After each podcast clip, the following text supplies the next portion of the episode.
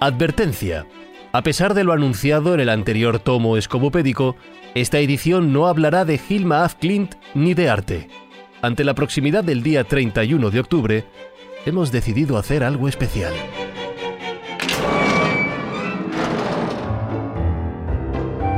Escomopedia.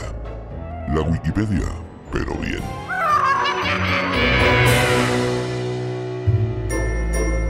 En el tomo de hoy,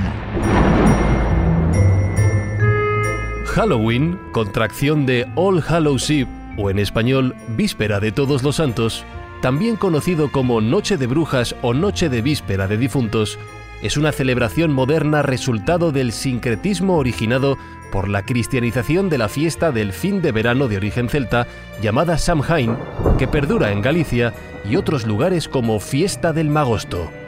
Se celebra internacionalmente en la noche del 31 de octubre, sobre todo en la angloesfera, como Estados Unidos, y en menor medida en otros lugares como España e Iberoamérica.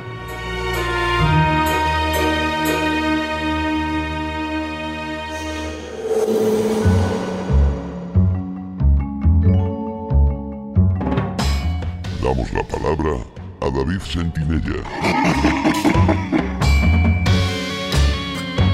Cuando hablamos de Halloween, enseguida pensamos en una noche mágica, misteriosa, con brujas, con fantasmas, con duendes y espíritus, con un sinfín de personajes terroríficos que salen de sus leyendas, de sus historias y de las películas de terror, y a los cuales les damos vida con disfraces, con pelucas, con montones de maquillaje y sangre de pega, todo ello con tal de pasar un día de fiesta y de buen humor.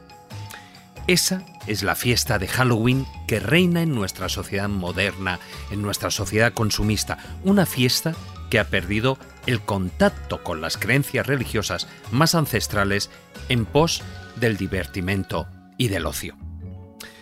No tienen nada que ver ya con los rituales de los druidas, ni con los pueblos celtas que dominaron la mayor parte del oeste y del centro de Europa durante el primer milenio antes de Cristo aproximadamente. Porque eso sí, si todavía queda algún despistado que piense que ese día festivo se trata de una moda importada por los norteamericanos, está muy, pero que muy equivocado, aunque sí que han sido ellos quienes han mantenido viva esa vieja tradición europea, la noche de Samaín, y que poco a poco, bueno, pues parece que vuelve a sus orígenes incluso con más fuerza si cabe. Como se ha dicho al principio, Halloween es una fiesta de origen pagano que se celebra la noche del 31 de octubre, víspera del Día de Todos los Santos, en lo que es eh, su versión cristiana, y que tiene sus raíces en el antiguo festival celta conocido como Samaín y que significa fin del verano. Vamos a ver. El calendario celta dividía el año en dos partes, la mitad de luz y de calor y la otra mitad que era más oscura, más sombría y de frío. El año empezaba con esa mitad oscura a partir de noviembre. Por eso, el 31 de octubre era considerado por los celtas como un día de transición entre ambas mitades y también como el Año Nuevo Celta. Y ese día, además, era también el momento de celebrar el final de la cosecha que se había realizado, el momento en el que se almacenaban las provisiones para el invierno y se hacía balance de cómo había ido. El origen del término Samaín, y hoy en día lo sabemos fehacientemente, se encuentra en el término Samás. Samás era una divinidad de la mitología celta que se ubicaba bajo la tierra y se relacionaba con la regeneración de la vida. Pero bajo tierra también es donde estaban los muertos, y así, a la par, la festividad se fue convirtiendo en una comunión de los vivos con los muertos, con los difuntos, un día en el que los pueblos celtas creían que la frontera entre los vivos y los muertos se diluía, y así los espíritus, fueran buenos o malos, pues podían regresar a nuestro mundo. Para ahuyentar, evidentemente, a los malos, lo que se utilizaban eran trajes eh, y máscaras que, bueno, la verdad es que nos recuerdan bastante a la utilización de los disfraces que hoy en día se hacen de Halloween. Además, eh, se ofrecían ofrendas a los difuntos. La costumbre era dejar comida y dulces fuera de sus casas y encender velas para poder eh, ayudar a las almas de los muertos a encontrar el camino hacia la luz y el descanso. Ejemplo de ello es, eh, por ejemplo, la, vieja tradición de dejar la comida para los muertos, hoy representada en los niños que, van disfrazados, ¿no? que van de casa en casa pidiendo dulces, con esa famosa frase eh, muy americana, ¿no? de trick of treat, trato o truco. Bien, tras la romanización de los pueblos celtas, bueno, con alguna excepción, como es el caso de Irlanda, y, a pesar de que la religión eh, de los druidas llegó a desaparecer, el primitivo Shamaín logró sobrevivir conservando eh, gran parte de, ese espíritu y algunos de sus ritos, como, como por ejemplo el de vaciar nabos y en su interior poner carbón ardiente con el fin de iluminar el camino para que sus familiares difuntos más queridos pudieran regresar al mundo de los vivos por una noche, y a la vez ese mismo fuego, y en hogueras también, le servía para protegerse de los malos espíritus. Así, con la romanización, la tradición de Samaín se extenderá por los pueblos de la Europa medieval, especialmente los de origen céltico. Más tarde, con el auge del cristianismo como una nueva religión predominante, esa fiesta pagana cambió el nombre y pasó a ser como el Día de Todos los Santos, que todos conocemos, ¿no? La traducción en inglés es All Hallows Eve.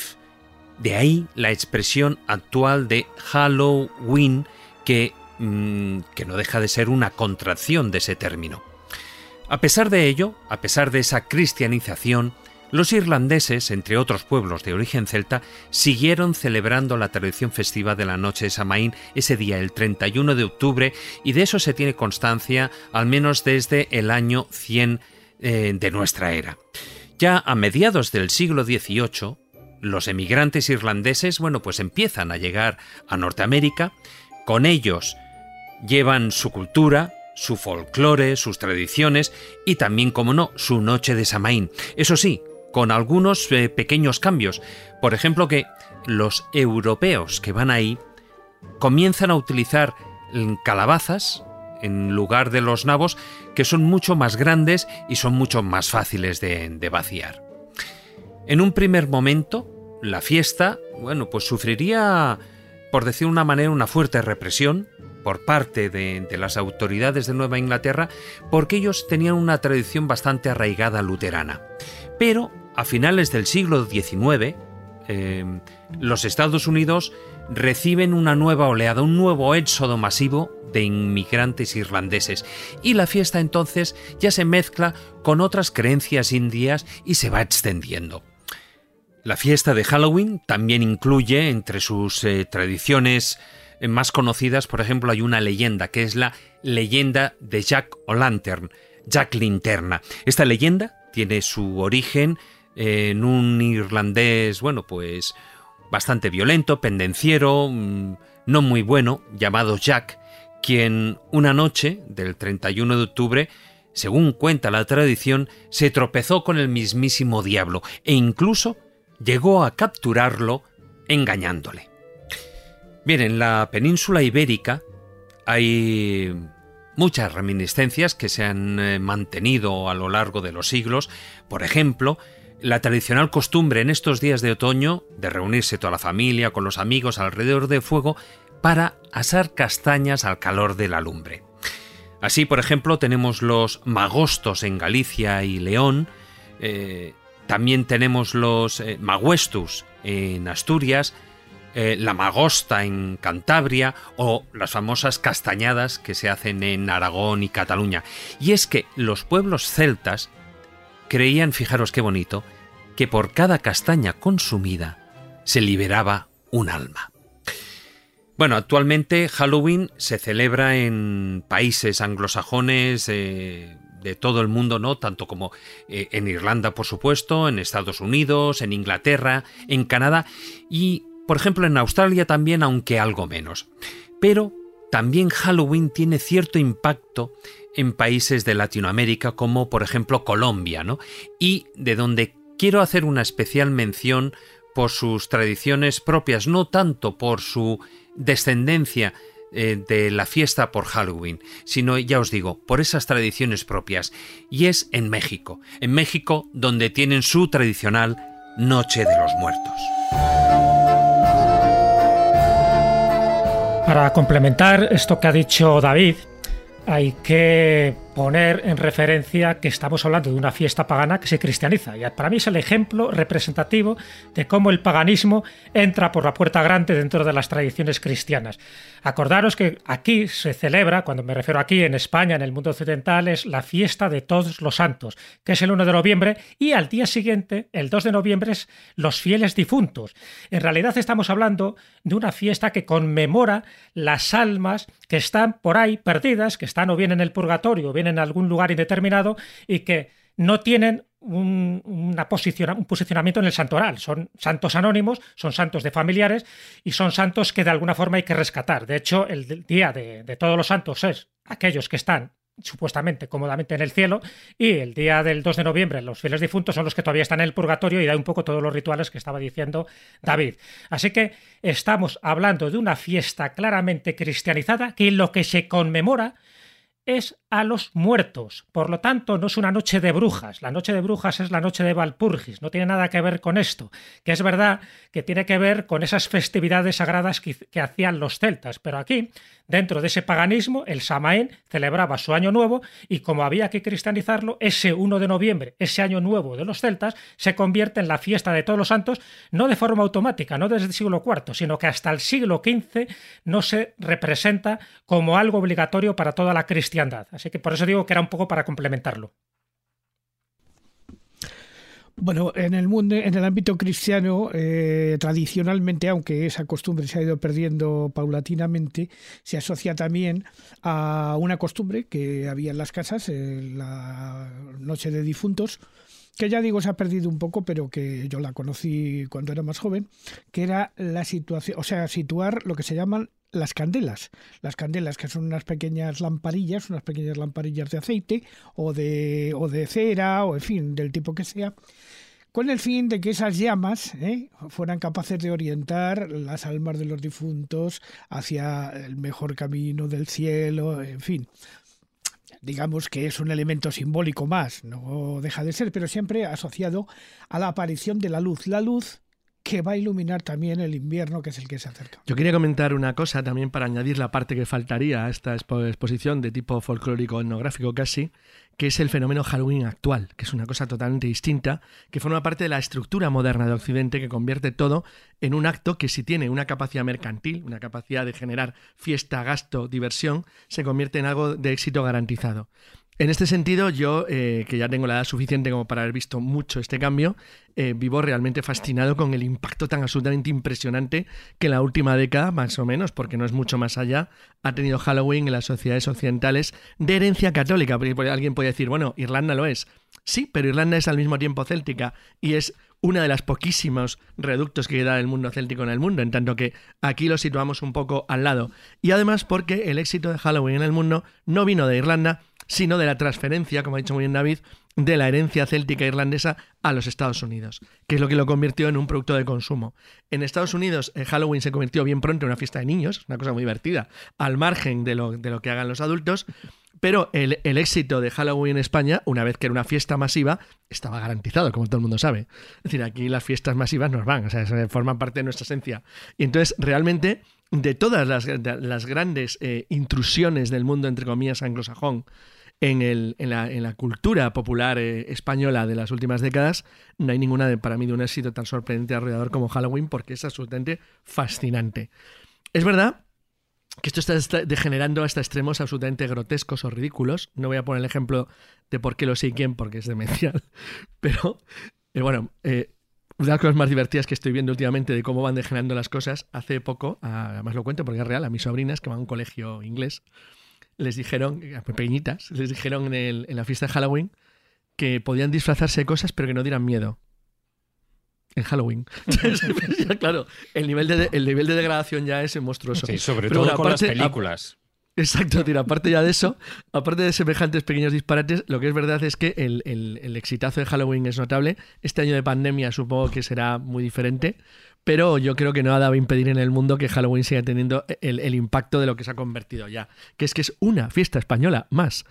¿Cuál es el único problema que le veo? Y aquí me gustaría la opinión de David, que yo creo que, que interviene en esto de manera profesional que es cómo ha borrado algunas tradiciones relacionadas con el día, con el día o con el 1 de noviembre y con, con, la fiesta española tradicional, como por ejemplo la, el, Juan Tenorio y todo este mundo español que era totalmente diferente, que tenía una tradición, que no de decir que se ha borrado, pero que ha quedado como oscurecida, como apartada ligeramente por el impacto mediático masivo que tiene la fiesta. A ver, yo creo que eh, y sus noches de disfraces. Por alusión, para sí, los sí, sí. como se suele decir, yo creo que es una Mm. cuestión, eh, es un producto del globalismo.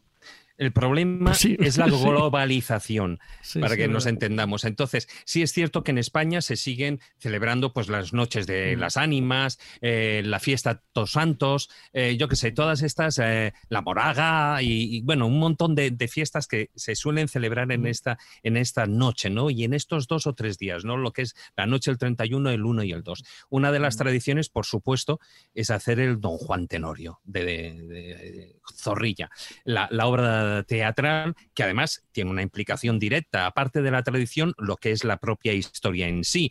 En- yo me imagino, yo que sé, que en, en Inglaterra pues también existirá un poquitín la, la tradición de hacer un Hamlet. ¿Por qué no? Porque también se traspasa el mundo de, digamos, desaparece un poquitín la barrera entre el mundo de los vivos y de los muertos en, en ambas obras teatrales. Pero el problema de la globalización, como decía, es que acabamos em, siendo todos eh, pues absorbidos por esas, eh, sobre todo lo- los macroeventos que nos vienen impuestos en gran medida por Hollywood. Y cabe recordar, y para terminar, que solo de Halloween y con ese título creo que se han hecho o sea, una saga de películas de siete siete ediciones, o sea, siete versiones, ¿no? Halloween Sí. 7 creo que fue la última, eh, y con eso, que es de, de película de terror, de sangre, de sustos, etcétera, etcétera. Con eso está todo dicho. Oye, una cosa quería hacer eh, o incidir sobre lo que ha dicho Juan Ignacio antes, que me ha llamado mucho la atención, puesto que esa pequeña celebración, esa pequeña ceremonia que nuestros mayores, que ya se va perdiendo cuando ellos van desapareciendo de las, de las palomillas o las mariposas en esas eh, tacitas de aceite con es- esas llamitas, esas eh, luminarias que estaban ahí. Yo recuerdo como mi abuela y mi madre, incluso mi madre, ¿eh? Lo hacían con una ceremonia y con un respeto que incluso, bueno, pues no tiene nada que ver con, con esa invasión a lo que estás diciendo tú, David, eh, mercantil, globalista, de que, bueno, esto es todo una cosa pues para vender cosas en el supermercado y tal. Esa devoción y, otra cosa más que ha comentado Jesús, que me ha parecido que era lo que, la postura que tenía mi abuela y mi madre cuando hacía eso. Era, eh, a pesar de todo el cristianismo, de la iglesia, del catolicismo y tal, era intentar ponerse en contacto con los difuntos, es decir, romper esa línea divisoria y que los difuntos vinieran, o sea, la, la gente querida, no estamos hablando de fantasmas ni nada, sino sencillamente las personas queridas que habían desaparecido, romper esa línea difusa y comunicarse con ellos. Y yo recuerdo entrar en estancias donde estaba eso a oscuras y era una cuestión, bueno, bueno. eh, Es que eso es fundamental. Verdaderamente sobrecogedora, ¿eh? Lo, lo que acabas de decir, Marcos, es fundamental dentro de esas creencias paganas, porque se consideraba que este día, el 1 de noviembre, era un día en el que se abren las puertas del inframundo. O sea, no cualquier día del año es factible para comunicarse con el otro mundo. Entonces, hay ciertos días, uno es pues, la noche de San Juan, otro sería el 1 de noviembre, otro sería el 31 de diciembre, en el que esas puertas se abren y esa comunicación se permite, pero se permite sin que corra peligro el vivo, porque no lo olvidemos. La- el trasfondo que tienen estas fiestas dedicadas a los difuntos es para que los difuntos sigan en su lugar, que no se muevan de allí, que no vuelvan otra vez al mundo de los vivos convertidos en zombies o en vampiros, y se les conmemora en un día concreto. Se les pone luces, pero para indicarles el camino, se les pone comida para contentarles, pero siempre bajo la amenaza de que si no cumples los rituales, esos muertos se pueden volver contra ti y hacerte la vida imposible. No lo olvidemos este aspecto supersticioso que también tiene esta fiesta. Sí, sí. Pero además es que los niños cuando llegábamos a ese momento en que uno miraba la penumbra de un rinconcito de una esquina dentro de la casa con las lamparillas, uno sabía que pronto venían las vacaciones de Navidad. Eso, eso. No hay que olvidarlo tampoco. Bueno, yo lo que sí que propongo, eh, está claro, es que es el retorno, el retorno a esas costumbres ancestrales, ya no solo al Shamain. Está muy bien el Halloween para que los niños se diviertan, pero también se pueden divertir no solo fuera de casa y sobre todo este año, este año en especial, eh, pues yo creo que merece la pena volver a esos eh, esas tardes, eh, noches, pues al calor del, de casita, ya no tanto de la lumbre, desafortunadamente a mí, yo es que el fuego siempre me ha gustado, ¿no? Me gustaría tener ese, ese fuego en casa, pero sí que estaría bien pasarlo al calor, comiendo esos huesos de santo, esos boniatos y esas castañas todavía calentitas que duelen las manos al pelar. La Escobupedia responde. Abrimos la sección de preguntas frecuentes. ¿Qué relación hay entre la fiesta de Halloween y la celebración de las procesiones de muertos? Bastante. En función de eso que hemos dicho, de que parece que esas puertas se abren al inframundo, pues es más factible que este tipo de espíritus fantasmales se manifiesten, o bien a nivel individual o bien a nivel colectivo. A nivel colectivo tenemos varios ejemplos en España. La Santa Compañía sería posiblemente el caso más representativo dentro de Galicia, con esa frase de anda de día que la noche es mía, con lo cual te está diciendo que hay unas horas que son prohibitivas, ¿no? Para que los seres vivos, humanos, pues caminen por ciertos sitios. Y luego, pues en Asturias tenemos la Huestia, en fin, está la Esta Antigua, el Cortejo de Genti, por ejemplo, en Extremadura, la Huéspeda de Ánimas en León, eh, las Almetas en Aragón. La cacería salvaje tiene mucho que ver con todo esto. Es decir, todo este tipo de procesiones mortuorias, con todo lo que significa de mal agüero, porque ver una de estas procesiones implica de que o bien tú vas a formar parte de esa procesión espectral o alguien muy cercano a ti va a morir en breve. Entonces siempre se tiene todo tipo de precauciones. Pero dentro, es verdad que no solo se aparecen el día 1 de noviembre. El día 1 de noviembre se dan mucho tipo de, de apariciones, de luminarias, de luces populares y de este tipo de procesiones, pero no siempre el 1 de noviembre. Lo que pasa es que en esta fecha, por lo que acabamos de comentar, es como más factible, es como que es más susceptible, por las circunstancias mitológicas que sabemos, de que esto se produzca. Entonces hay que tener todas las precauciones posibles porque, una vez más, lo que se intenta es que ellos estén en su ámbito, que es la noche, que son los cementerios, que son las tumbas, pero que ese contacto sea respetuoso, pero siempre con una cierta distancia, porque ver a un muerto significa que o bien te tiene que dar un mensaje, algo que no ha cumplido, o bien que quiere que formes parte tú también de esa comitiva espectral.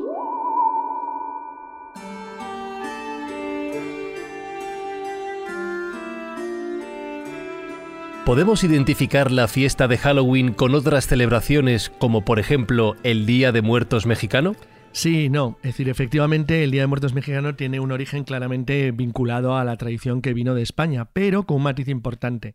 Esa tradición, que es cierto que tiene un origen céltico cristianizado, exactamente igual que pasó con Halloween, la fórmula moderna, pero con caminos diferentes, en el caso mexicano tiene una llamativa curiosidad y es que se vincula también con ciertas tradiciones de origen mesoamericano, lo cual hace increíblemente original. Coincide obviamente por el tema católico, por el tema cristiano en la fecha y eh, en la fecha de tradición legendaria céltica de, de, Europa, pero sin embargo ese matiz tan curioso de las sociedades originarias mesoamericanas que lo hace increíblemente diferente y enormemente atractivo para mi gusto. Es una fecha muy original. Sí, además, eh, las festividades mm. mexicanas, que en el fondo mm. es un ejemplo claro de sincretismo, donde sí, se han juntado sí, sí. sus creencias mexicas, aztecas, con las creencias católicas. Lo dividen en dos, en dos fases. Los santos difuntos, que estarían más relacionadas con las almas infantiles, y los fieles difuntos, que mm. están relacionadas con las almas adultas. Incluso los toques de campana, los dulces, la música, todo eso está relacionado en función de si son almas infantiles o almas adultas a las que tú estás eh, brindando tus ofrendas y tu reverencia. Hay una tendencia que es la de pintar calaveras. Hay muchos artistas que lo hacen. De hecho, yo me, me compré una porque me, me, encantaban. Y muchos restaurantes mexicanos uh, dedican en estos días de Halloween o, bueno, o, de, o, el Día Mexicano dedicado a los muertos unos auténticos escaparates decorados con este tipo de calaveras que, que es un gustazo verlos. ¿eh? Entre miedo y risa y divertimento, ¿no? Y comer esqueletos de azúcar.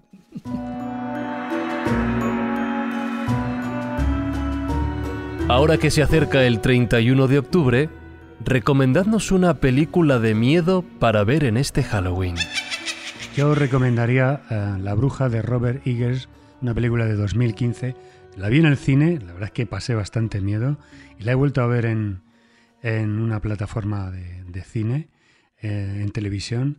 Y es esa típica historia de, de ambientación terrorífica con bosques inquietantes, desapariciones misteriosas, cabras parlantes, esa especie de, eh, de mundo que de, la Nueva Inglaterra de 1630 tan terrorífico y con esos y esa ambigüedad en el relato de que no sabes qué estás viendo si es verdad, mentira y ese empoderamiento femenino que, que, que da lugar a lo que es la manifestación de la bruja.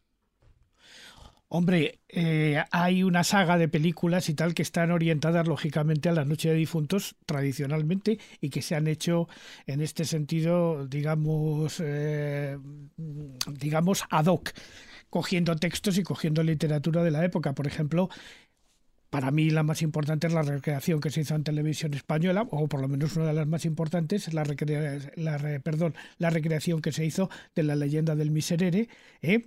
de Gustavo Adolfo Becker, que está muy relacionada con la Noche de Difuntos porque todo pasa en la Noche de Difuntos. Bueno, a mí llamarme clásico, pero yo recomendaría la obra de teatro de don Juan Tenorio, porque a pesar de que se escribió en 1844, sigue siendo muy actual porque además se habla precisamente de ese convidado de piedra, de esa comunicación con el comendador que, que le queda todavía una misión por cumplir y cómo al final todo tiene que ver con ese misticismo, esa religiosidad, esa superstición que desde el siglo XIX viene heredando España. Y José Zorrilla era para mí uno de los grandes escritores que tenía esa comunicación con el más allá y que lo reflejó no solo en esta obra de teatro, sino que lo reflejó en sus poemas y en otras obras. Por lo tanto, yo lo recomiendo porque don Juan Tenorio sigue siendo un clásico y lo seguirá siendo a pesar del Halloween.